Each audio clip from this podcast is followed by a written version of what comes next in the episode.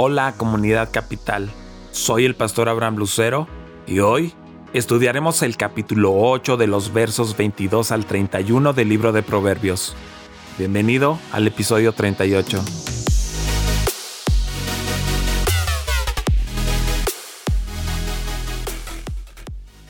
La sabiduría, un consejero antiguo. El Señor me dio la vida como primicia de sus obras, mucho antes de sus obras de antaño.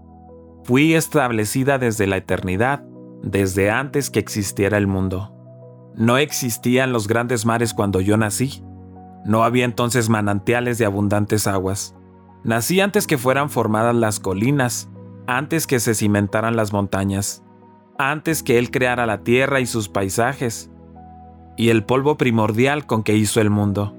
Cuando Dios cimentó la bóveda celeste y trazó el horizonte sobre las aguas, Allí estaba yo presente, cuando estableció las nubes en los cielos y reforzó las fuentes del mar profundo, cuando señaló los límites del mar para que las aguas obedecieran su mandato, cuando plantó los fundamentos de la tierra.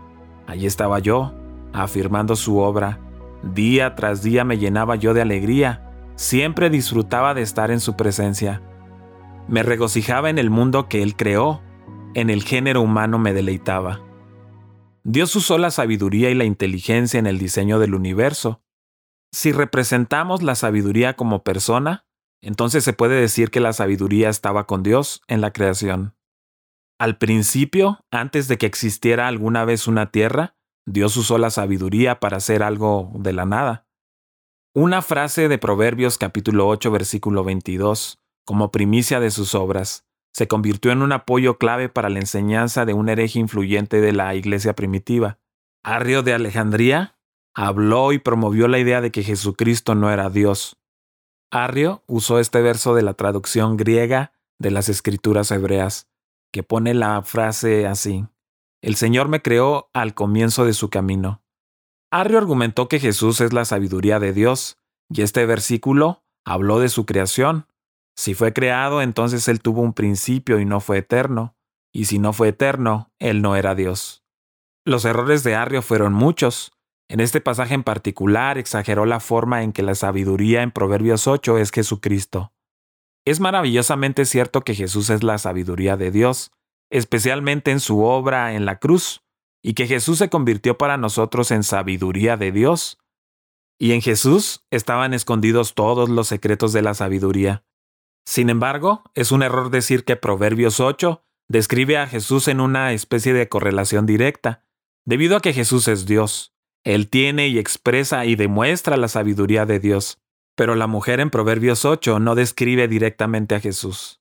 Un segundo error, y quizás más fundamental, de Arrio en el pasaje fue traducir la palabra hebrea ganá como creada o nacida en lugar de ser poseída. Si bien es cierto que debe hacerse la idea de crear o dar luz, en general se posee la mejor traducción, podríamos decir Proverbios 8. No habla directamente de Jesús en el sentido en que se refería a Arrio. Y si lo fuera, Proverbios 8:22 no dice que Dios el Padre creó o dio a luz al Hijo de Dios. El verbo gana puede significar poseer o crear. Las versiones anteriores eligieron poseer. De lo contrario, podría parecer que Dios carecía de sabiduría y así la creó antes de que el mundo comenzara. Querían evitar decir que la sabiduría no era eterna. A Arreo le gustaba la idea de Cristo como el significado de la sabiduría, y eligió crear como el verbo. Anastasio leyó, me constituyó como cabeza de la creación. El verbo ganá aparece dos veces en Proverbios con la idea de adquirir, pero la Septuaginta y Asirio tenían la idea de crear. Los arrianos que negaron la deidad de Cristo apelaron a creado de la Septuaginta para probar que Cristo, la sabiduría de Dios, no era eterno. Pero nuestra preocupación debe ser con el significado normal de la palabra y con el sentido general del pasaje. Esta sección continúa el discurso magnífico de sabiduría que comenzó en el verso 4 el contenido de la sección anterior subraya los beneficios de la sabiduría. Ahora se afirma la relación estrecha entre la sabiduría y Jehová. El verso 22 ha sido el versículo de controversia desde los años tempranos de la iglesia cristiana, y la lucha para determinar la naturaleza de Cristo. La realidad de Proverbios 8:22 no trata de Cristo ni el Espíritu Santo, sino del orden cósmico de la moralidad divina. Las preocupaciones de la teología no deben tener la última palabra sobre el texto de la Biblia, sino el texto mismo. El lenguaje del verso 22 es el de traer a la existencia. Otros dirían que era traerlo a la luz, porque ya estaba pero como una parte de Dios, sin duda. Se trata de la personificación de Dios mismo. Él es sabio y de él nace la sabiduría. Aquí la idea central acentúa el hecho de que nada ha sido creado sin la plenitud de la sabiduría y su vigencia. No hay un desorden en la creación, no hay algo imperfecto ni caótico. La sabiduría precede todas las obras en el mundo. Finalmente, hay dos interpretaciones más que valen la pena. Calvino pensó que la sabiduría era la palabra de Dios, y en su sentido más completo, la palabra viva Cristo Jesús. Por otra parte, los rabinos identificaron a la sabiduría como la ley. Seguidamente, sabiduría dice que es más antigua que la tierra, el océano, los montes asentados, las colinas, los campos y la totalidad del polvo. Por lo tanto, la sabiduría estaba presente cuando se formaron los cielos, el horizonte, las nubes, las fuentes del océano. El verbo reforzó no es necesario según el texto hebreo en que no es necesario rehacer la creación el mar y sus aguas y los cimientos de la tierra.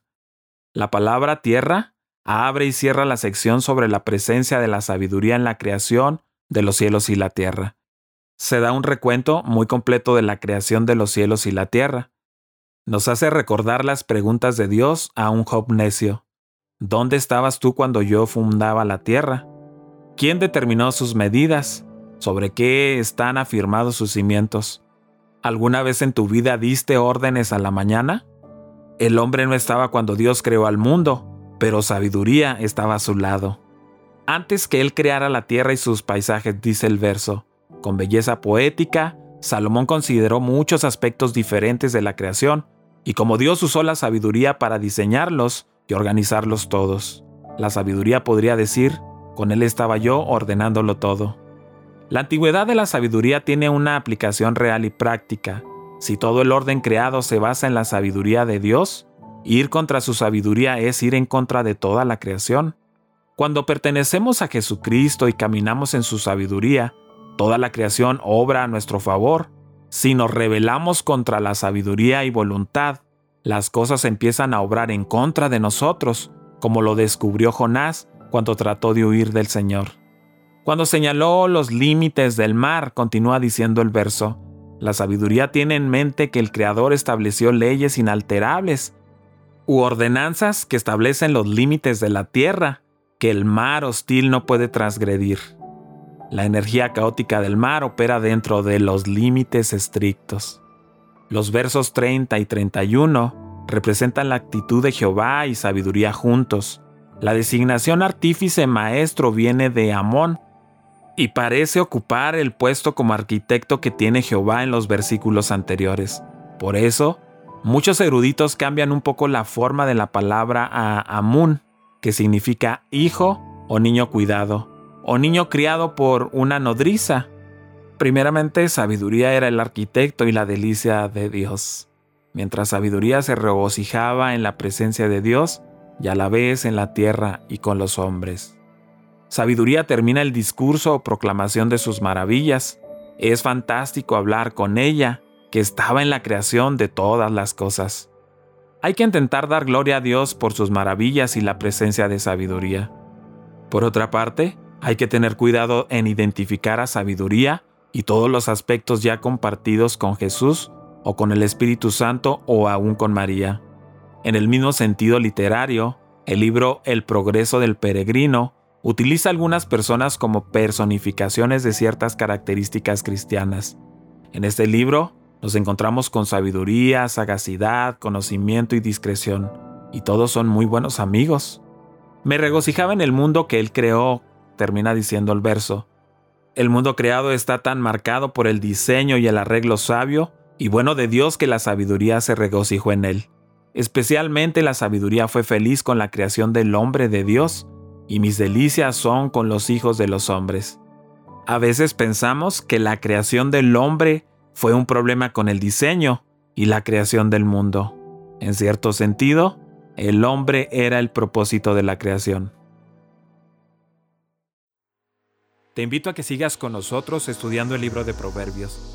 Cada día subimos un capítulo nuevo en las principales redes sociales. Puedes encontrarnos como Comunidad Capital en Facebook, en YouTube y en Instagram.